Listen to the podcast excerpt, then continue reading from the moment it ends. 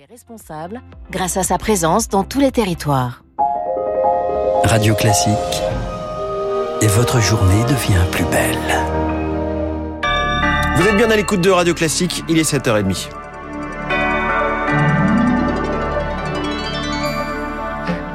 La matinale de Radio Classique avec François Geffrier. 7h30, un nouveau journal signé Lucille Bréau. L'accord sur l'exportation des céréales ukrainiennes a officiellement expiré cette nuit. Et c'est l'arme de la fin dont la Russie use. Une nouvelle fois, Moscou refuse de prolonger cet accord qui permet au blé et au maïs ukrainien, entre autres, de transiter par la mer Noire depuis un an, malgré la guerre. Une décision condamnée par la communauté internationale et qui ne sera pas sans conséquences sur l'alimentation mondiale, Eric Koch. Oui, nous l'avons vu au début de la guerre en Ukraine le blocage des ports en mer Noire avait provoqué une explosion des prix des céréales. Le blé avait atteint les 450 euros la tonne, deux fois plus que son prix habituel. Conséquence, des pays comme l'Égypte, le Liban ou encore la Tunisie n'avaient plus à importer. Mais à court terme, cela n'a que peu d'impact. L'Europe, le Canada, la Russie, les principaux producteurs de grains au monde sont en période de récolte et les corridors terrestres et fluviaux mis en place par l'Union européenne ont permis de relâcher la pression sur les marchés, récupérant la moitié des exportations ukrainiennes. À moyen terme, en revanche, on peut s'interroger sur la capacité des Européens à réexporter ces céréales ukrainiennes qui constituent 8% des réserves mondiales à destination des pays les plus en difficulté comme le Yémen. Alors Eric, le Kremlin ne ferme pas totalement la porte à une prolongation, mais il exige des contreparties. La Russie réclame à l'Union européenne la levée des sanctions sur ses engrais et ses produits alimentaires. Ces biens ne font pourtant pas partie hein, des mesures de restriction adoptées par les 27 depuis un an. Brandir l'arme alimentaire, c'est avant tout un moyen de pression pour Moscou sur les alliés de Kiev. Elle a déjà fait lors des deux précédentes prorogations de ces fameux corridors qui ont permis jusque-là de sortir 33 millions de tonnes de céréales des ports ukrainiens. Les précisions d'Eric Kioch a noté qu'en Ukraine, la défense aérienne a été activée cette nuit dans la région d'Odessa, région clé de l'accord céréalier. L'est du pays a également été la cible d'attaques de drones. En Iran, la police demeure de retour dans la rue. Dix mois après la mort de Masha Amini, les patrouilles ont pris pour sanctionner les femmes non voilées dans la rue. Elles avaient en grande partie cessé ces derniers mois. C'est le retour de la répression pour Irène Anzari, coordinatrice de la Ligue des femmes iraniennes pour la démocratie. Que ça s'appelle police de mœurs ou que ça s'appelle autre chose, c'est de maîtrise de corps des femmes en Iran. Les femmes qui portent pas voile depuis des mois sont souvent embêtées par la police. Mais à savoir qu'au contraire de ce qu'on pense, le mouvement continue depuis, même si on a moins de manifestations, les protestations ont changé de forme. On voit, il y a des vidéos qui arrivent d'Iran, que les femmes chantent, dansent dans la rue. Ça montre que la société ne veut pas retourner en ce qui existait avant septembre 2022. Un propos recueilli par Noé Gérard Blanc, 48 degrés en Sardaigne, 43 en Sicile, 44 degrés aujourd'hui dans la région de Murcie en Espagne. L'Europe aborde le pic de cet épisode caniculaire en Grèce. Deux incendies se sont déclarés hier autour d'Athènes, entraînant l'évacuation des zones balnéaires. 1200 enfants, entre autres, ont dû quitter des colonies de vacances près de Loutraki, à l'ouest de la capitale. Le feu n'est toujours pas maîtrisé ce matin. L'Europe euh, qui se réchauffe deux fois plus vite que le reste de la planète. Et les pays méditerranéens souffrent, on vient de le dire, et la France n'y échappe pas. Dans l'Ain, au nord de Lyon, les étangs de la Dombe sont menacés par la sécheresse. Il manque d'oxygène indispensable pourtant à la survie des poissons, conséquence des fortes chaleurs. Les pisciculteurs sont inquiets. Pierre Larocca préside l'association de promotion du poisson des étangs de la Dombe.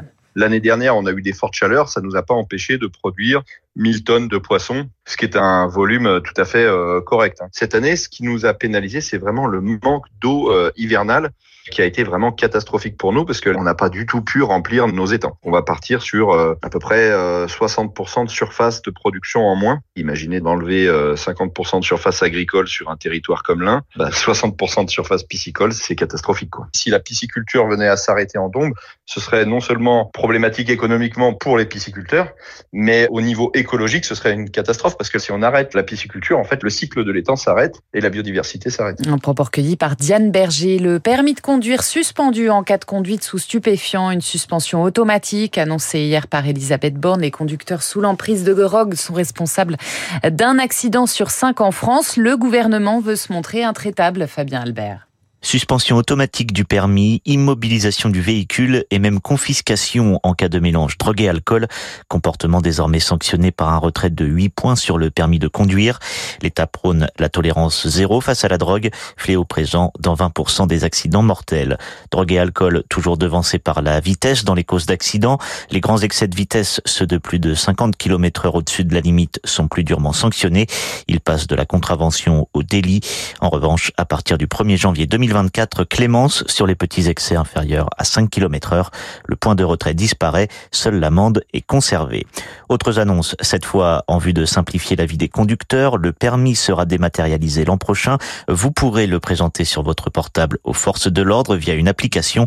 Application sur laquelle se trouvera également votre solde de points. Enfin, l'année 2024 marquera à partir d'avril la fin de la vignette verte, remplacée par un fichier automatisé des véhicules assurés. Fabien Albert et Elisabeth Borne qui a aussi entériné la création d'un délit d'homicide routier sans aggravation des sanctions encourues. La première ministre confirmée par ailleurs à Matignon, Emmanuel Macron a annoncé hier son maintien, mettant fin à des semaines de spéculation. Le président de la République expliquera sa décision d'ici la fin de la semaine. Des ajustements dans le gouvernement sont à prévoir. Les ministres sont tous invités à dîner ce soir à l'Élysée. Elle s'appelle la carte Avantage, la carte de la SNCF qui sera moins avantageuse à l'avenir. Oui, payer 49 euros par pour bénéficier de tarifs réduits, c'était la promesse initiale. Mais à partir de fin août, cet abonnement va devenir un peu moins intéressant car l'entreprise rehausse de 10 euros les prix plafonds garantis en cause l'inflation et l'explosion de la demande Zoé Pallier. Pour un trajet court, comme un Paris-Lille, le prix maximum du billet va passer de 39 à 49 euros.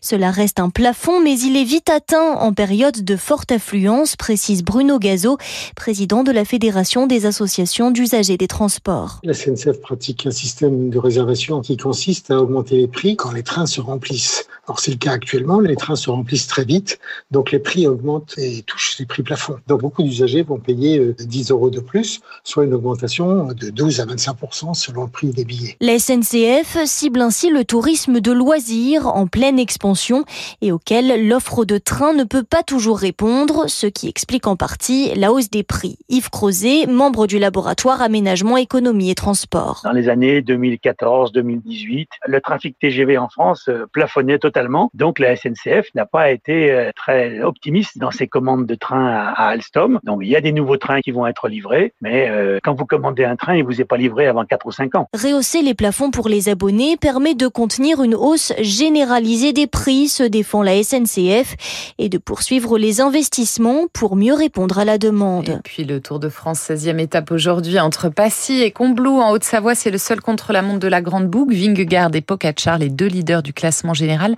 n'ont que 10 petites secondes d'écart. Merci Lucille Bréau, c'était le journal de 7h30. À tout à l'heure, 8h, Lucille, il est 7h38.